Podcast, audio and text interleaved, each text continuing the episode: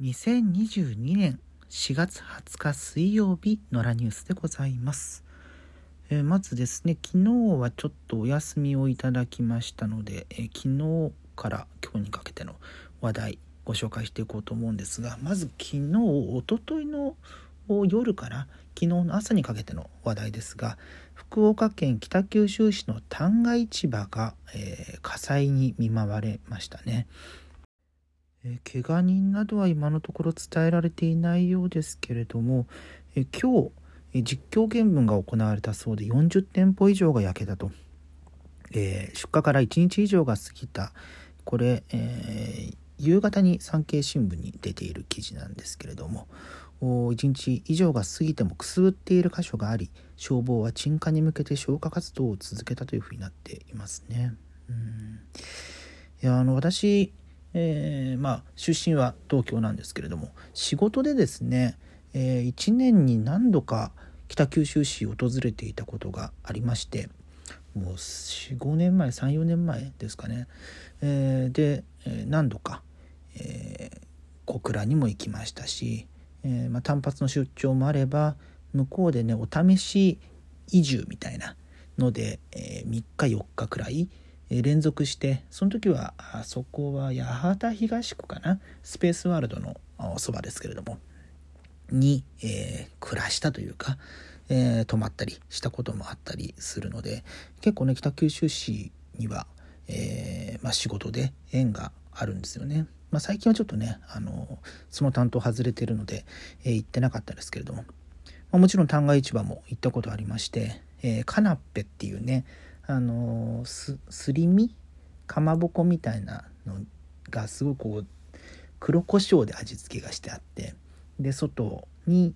パンを巻いてカリッと揚げてるようなやつなんですけど、うん、それでであの一杯やるっていうのがね あ向こう行った時の楽しみだったりしましたね。うん、あとは、えー、その旦過市場のこの入り口みたいなところに、えー、丸和っていうスーパーマーケットがあるんですけどもそこが日本で初めて24時間営業をしたスーパーマーケットっていうね、えー、話もあったりとか。今は丸和は今は夢夢マート系列とかでしたっけね、えー、だと思いますけれども。なんてねそういうことも思い浮かんだりするので。でまあかなり前からねそういうもし災害が起きた時とかえー、耐久性の問題とか、えー、があったり、まあ、そこにね、えー、まあ、川とかも隣接してるので、えー、いざという時大変だということで再開発に向けて、え少しずつ話が進んでいた矢先だったので、まあ、再開発によってその古き良き、え景観が変わるということに対するまあもちろんね、えあれこれはあったわけですけれども。うん、なんかその矢先でこうした火事が起きて、まあ、今のところ怪我人の方とかが報じられていないのは、えー、非常にあの不幸中の幸いみたいな部分もあるかなと思いますけれども、えー、まあね私はその仕事で訪れたくらいの人間がどうこう言うものではないですけどもかなりねその食という意味で、えー、市民の皆さんの精神的支柱になっていたあ街といいますか、まあ、商店街みたいな、えー、イメージでいいと思うんですけど、うん、がねこのような形で、え火事になって、え、落ち込まれているような方々結構ねいらっしゃるんじゃないかなと思いますね。うんえー、まああの一刻も早くね、え今今までの状況といいますかあのそこで、えやられていた店主さんとか、えが、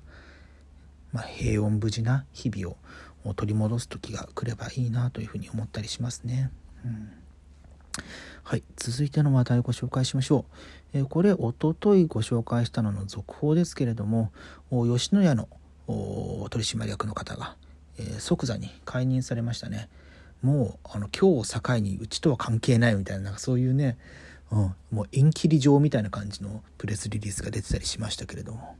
うんまあ、かなりねこうあのスピード感のある対応だったなというふうに思いますね。うん、あれだと物事としては、えー、日曜土曜に、えー、早稲田大学でイベントが行われてそこで失言が起きてで、えー、明けて月曜日に、これはどうなんだっていうことが、まあ、ツイッター上で、えーまあ、ツツイッターもともとはフェイスブック投稿か、えー、受講者の方のが、えー、一気に拡散して、えー、各社が取り上げてっていうところでね、うん、で、えー、まあ謝罪を月曜時点でしてもう火曜の時点では解任まで行ったと、うん、かなりなんだろうこういうもので、えー、それなりの規模の企業だったりするとなかなかその1日2日で状況が動くってことは珍しい気がしているのでこの初動の速さはあ、まあ、危機管理意識の高さみたいなものをプラスに感じられる出来事ではあるかなというふうに思ったりしますね。うんまあ、あの再発防止といいますかなぜその人を登用したのかとか、うん、そういうところも含めてね、まあ、別に公表する必要はないと思いますけどあの再発防止のための取り組みってものは何かしらやっていくことになるんでしょうかね。うん、まああのくしくも昨日からですか、えー、親子丼が新たに販売されるようになって開発に10年かかったっていうことでねまあ10年前っつうと私ギリギリ大学生でしたけれども、うん。まあ、その頃まで、えー、狂牛病の話があったのかな、うん、まああの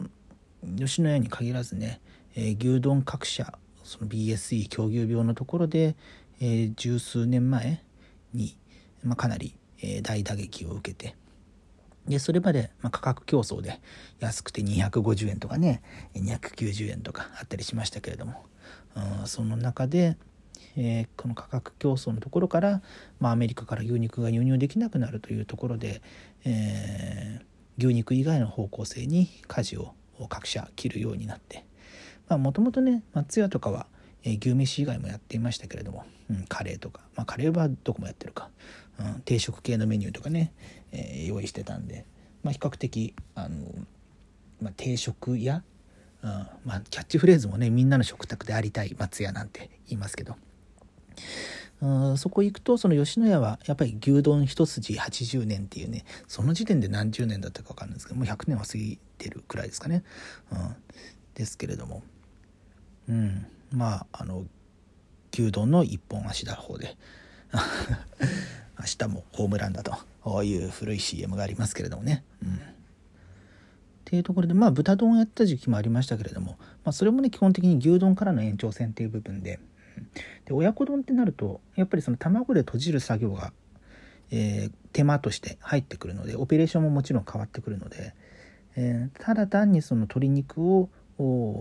用意すればいいというだけではなくてその煮込みの過程も変わってくるわけですよね。まあ、牛丼だったらずっとこう大鍋に煮ていられたとしても親子丼でそれやろうとするともう卵が固まっちゃってねもうガッチガチのものになったら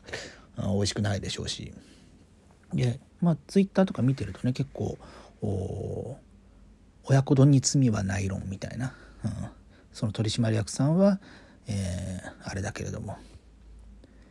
新しい親子丼は、まあ、結構企業努力の賜物だみたいなプラスな評価も出ているようで。ちょっとねうちのそばに吉野家がないので えー、次食べられるの次っていうかね食べられるのいつになるかなと思ったりするんですけども、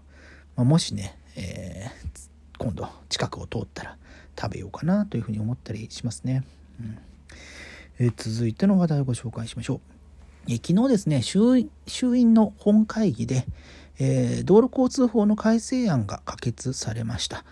これによりですね、時速20キロ以下の最高速度の電動キックボード、これが特定小型原動機付き自転車と区分されるようになって、16歳以上であれば免許不要で乗車できるようになる。ヘルメットの着用は任意という形になっているようですね。えー、車道と普通自動車専用通行帯、えー、自動車あ自転車道この3つで走れるという形ですね。うんまあ、電動キックボード結構ね私はあの職場も都内ですけど、えー、会社の方千代田区内とか行くと結構ねそのループっていうのが一番、え、サービスとしてはまあ分かりやすい言い方するとあのシェアサイクルみたいなもんですよね。あの自転車乗れるレンタサイクルのえ街に置いてあるやつのキックボード版みたいなのでで現状は小型特殊の免許が必要なんですよね。まあ、小型特殊の免許っつってもまあ大体その原付以外の自動車免許持ってる人は小型特殊はま自動的についてくるので、え普通の車の運転免許とか、まあ、二輪の免許とか持ってれば、え乗れるっていう形なんですけども、まあ、その法律的に原付あ違う小型特殊なので、えー、乗るためには、えー、まあ、その小型特殊に準じた道路の使い方をしなければならないわけですよ。うん、だからそこがね、まあ、今回、えー、免許不要になってい、えー、くというところが、えー、まあ新たな展開の一つになるのかなと思ったりする部分はあるんですがうんこういうの難しいのがねその道路交通ルールってなかなか学ぶ機会がないじゃないですか。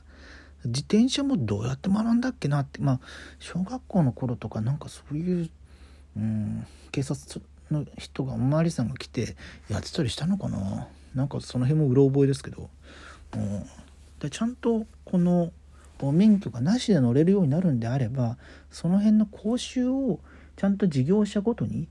うん、そのサービス登録の時とか、えー、まあ、もちろん義務には、えできない法律としてはねでしょうからまあその業界の、え自主規制の部分になるとは思うんですけど、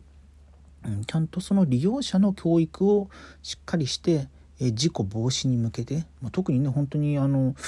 えヘルメットしないのであれば